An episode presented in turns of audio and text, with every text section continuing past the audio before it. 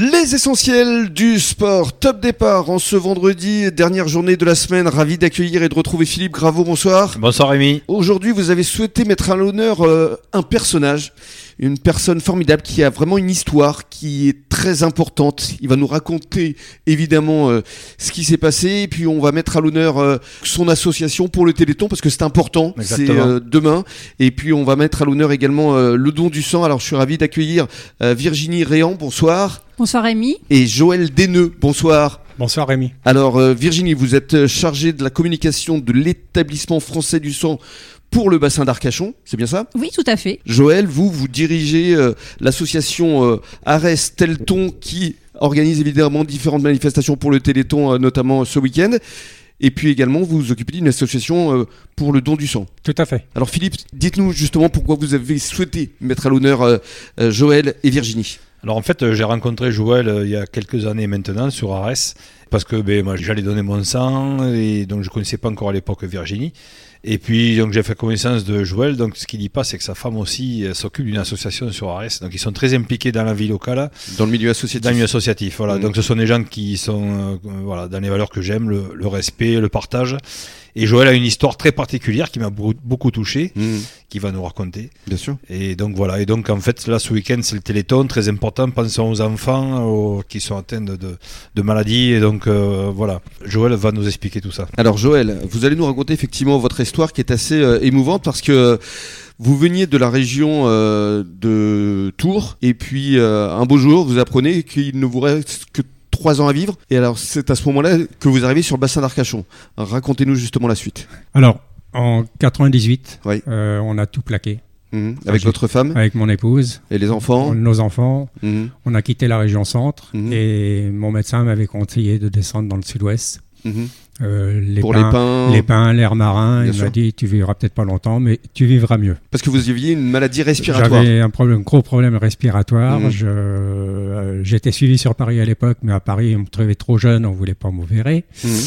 C'était un petit peu compliqué comme situation. Mhm. Donc, euh, on a pris la caravane, le chat, le chien, les trois gamins.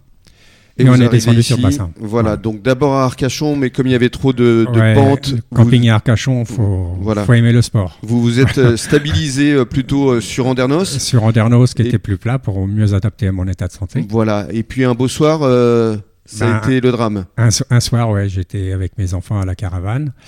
Euh, mon épouse travaillait encore à l'époque. Et elle, elle était à Orléans? Elle était à Orléans, Mhm. donc on avait 500 km qui nous séparaient pratiquement. Mhm. Et un soir, j'ai cru que j'allais étouffer, j'ai cru que j'allais mourir. Donc les pompiers sont intervenus. Je me suis retrouvé aux urgences, en soins intensifs. Mhm.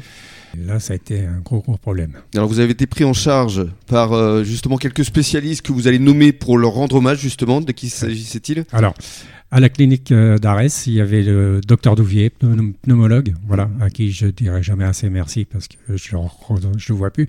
Mais merci au docteur Douvier d'avoir pu m'orienter vers l'hôpital du Haut-l'Évêque où j'ai rencontré le docteur Claire Dromer, euh, le professeur euh, Véli, Jean-François, Mhm.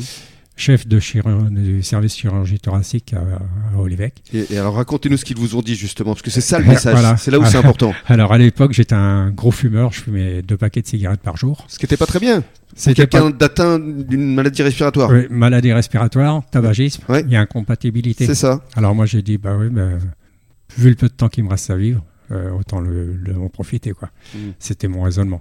Mm. Et puis là, ils m'ont fait comprendre qu'il fallait impérativement que j'arrête de fumer et que si j'arrêtais de fumer, on me proposait la transplantation euh, bipulmonaire. Mhm. Voilà. Voilà, dit, les deux poumons étaient atteints. Sans rentrer dans les détails, l'opération s'est plutôt bien placée puisque vous êtes toujours là. Et c'est la raison pour laquelle vous souhaitez aussi aujourd'hui délivrer ce message pour les fumeurs. Voilà. Alors, un conseil, enfin, je j'espère qu'il y a des jeunes qui nous écoutent.